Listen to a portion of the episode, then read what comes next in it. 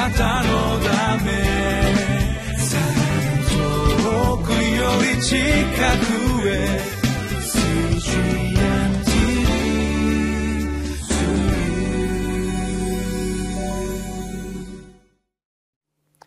5月16日のリビングライフの時間です。私はウェスレンホルネス教団の玉川キリスト中央教会の牧師の本間と申します。今日は誠の愛を捨てて愛のない道に歩むというタイトルでエレミア書の2章29節から37節の御言葉をご一緒に読んでまいりたいと思います。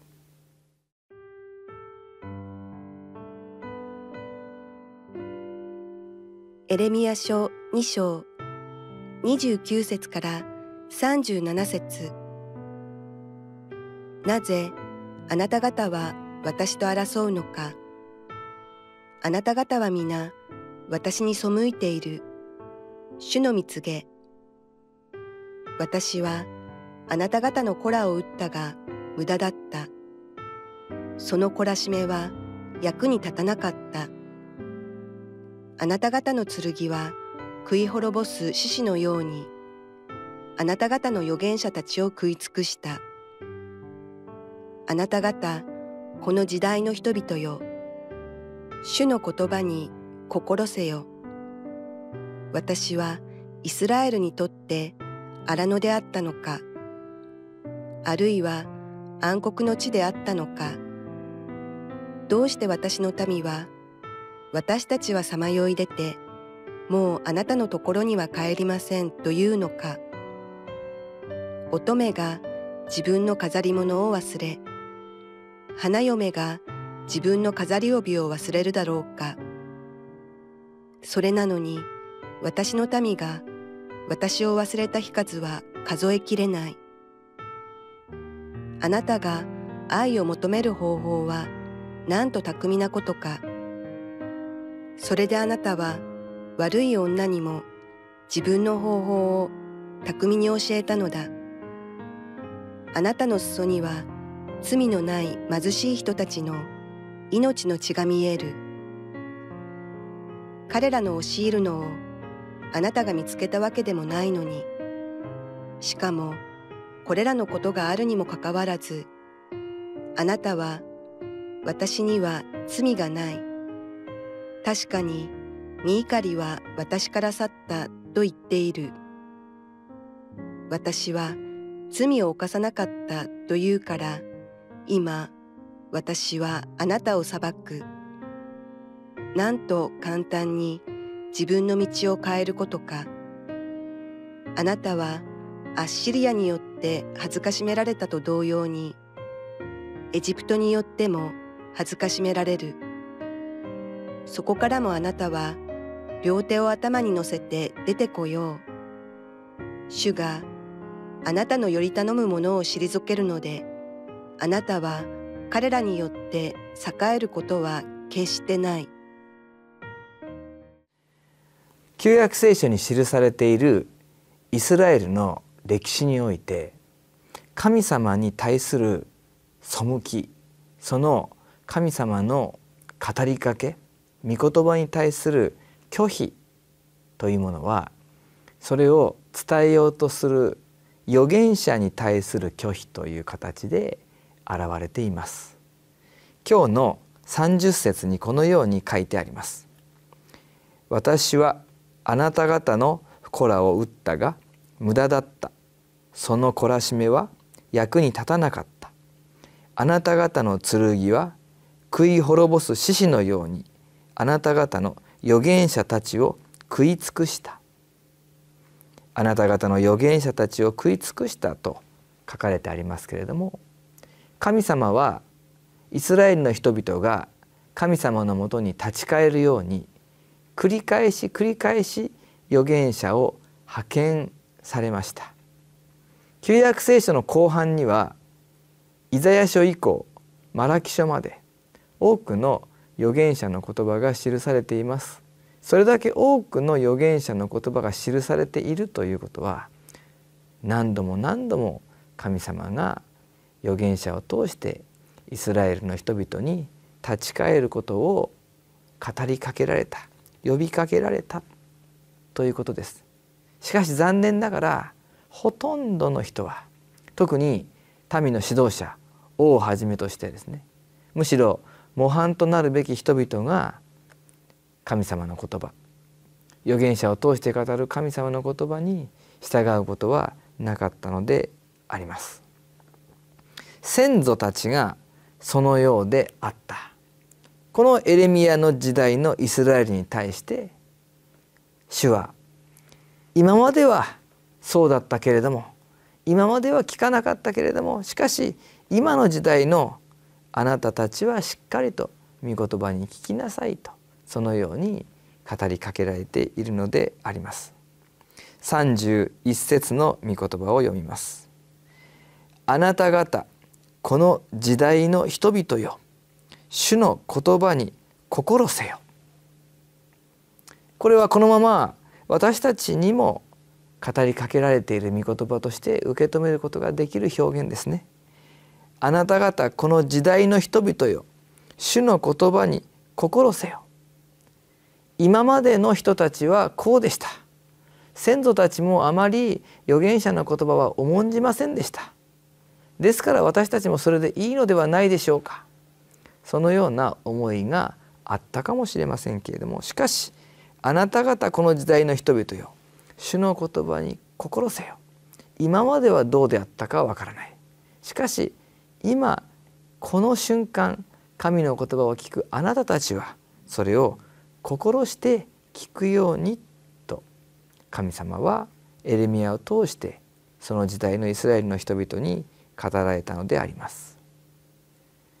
新約聖書のヨハネによる福音書21章の22節にこのような言葉があります。イエスはペテロに言われた。私の来るまで彼が生きながらえるのを私が望むとしてそれがあなたに何の関わりがありますか？あなたは私に従いなさい。よみがえったイエス様がガリラヤ湖畔で弟子たちに会われた時の出来事です。ペテロに向かってあなたは私に従いなさい。近くにいたおそらく使徒ヨハネであろう人物を指してこの人はどうなるのでしょうか？と聞くペテロに対してあなたに何の関わりがありますか？あなたは私に従いなさい。そのように語りかけられたのであります。エレミア書の今日の御言葉を通してまたこのペテロに語りかけられたイエス様の言葉を通して神様は同じように私たちにおっしゃっています。この時代の人々よ主の言葉に心せよ。そしてあなたは私に従いなさい。今日のエレミア書のまた35節にもちょっと目が行くわけですけれども35節を読みます。あなたは私には罪がない。確かに見怒りは私から去ったと言っている。私は罪を犯さなかったと言うから今私はあなたを裁く。エレミアの預言者として活動していた時代はだんだんだんだん国が危機に陥ってやがてはイスラエル国家がバビロニアによって完全に滅ぼされていく時代でありました。しかしまだエレミアの活動の初めの頃はそこまでではなかった。ですから民の中にこのままでも大丈夫なんじゃないか。国は守られるのではないかとそういう楽観的な思いがあったようです。ですからどんなにこのままではいけない。神様に立ち返らなければいけないとエレミエが呼びかけても彼らは自覚することができなかったんですね。私たちは痛みを経験しないと自分自身の状況に気がつかないというところもあるかもしれません。でも私たちが今は平穏である。今は守られている。今は順調であるということがイコール私たちの歩みが神様の目にかなっているということの保証にはならないのであります。新約聖書のペテロの手紙の第2の3章9節 10, 節10節を読みます。主主はある人たちが遅いと思っているようにその約束のことを遅らせておられるのではありませんかえってあなた方に対して忍耐深くあられるのであって一人でも滅びることを望まず全ての人が悔い改めに進むことを望んでおられるのですしかし主の日は盗人のようにやってきます。もし今が順調それほど神経質になる必要はないんじゃないかというような思いになるところを私たちが歩んでいるとするならばそれはまさしく今の私の態度は神様の前にこのままでいいのだろうかと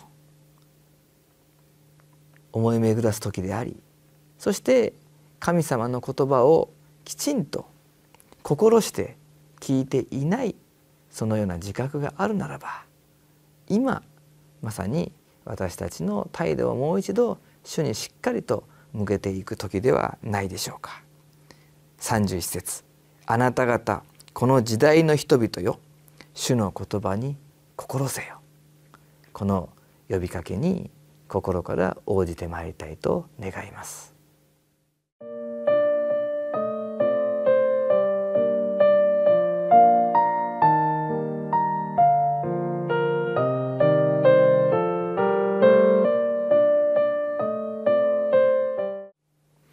私たちの日々の歩みの中で経験するさまざまな出来事。順調な時であってもまた逆境の日々であってもその背後で主が何を語っておられるのか御言葉を通してまたいろいろな人の言葉や祈りのうちに教えられる本当に神様の身思いというのに私たちもっともっとですね、えー、心して聞く歩みをしてまいりたいと思います。それでは今日の祈りを祈ります。愛する天のお父様私を愛しているからこそ叱責される神様。結果的には虚しく恥をさらすだけのこの世の方法を探し求めてきた自分の愚かさを悔い改めます。私に全く愛を与えてくださる方は神様以外にいないのに人にその愛を求めていた私をお許しくださり憐れんでください。イエス・キリストの皆によってお祈りいたします。アーメン。あなたのため遠くより近くへ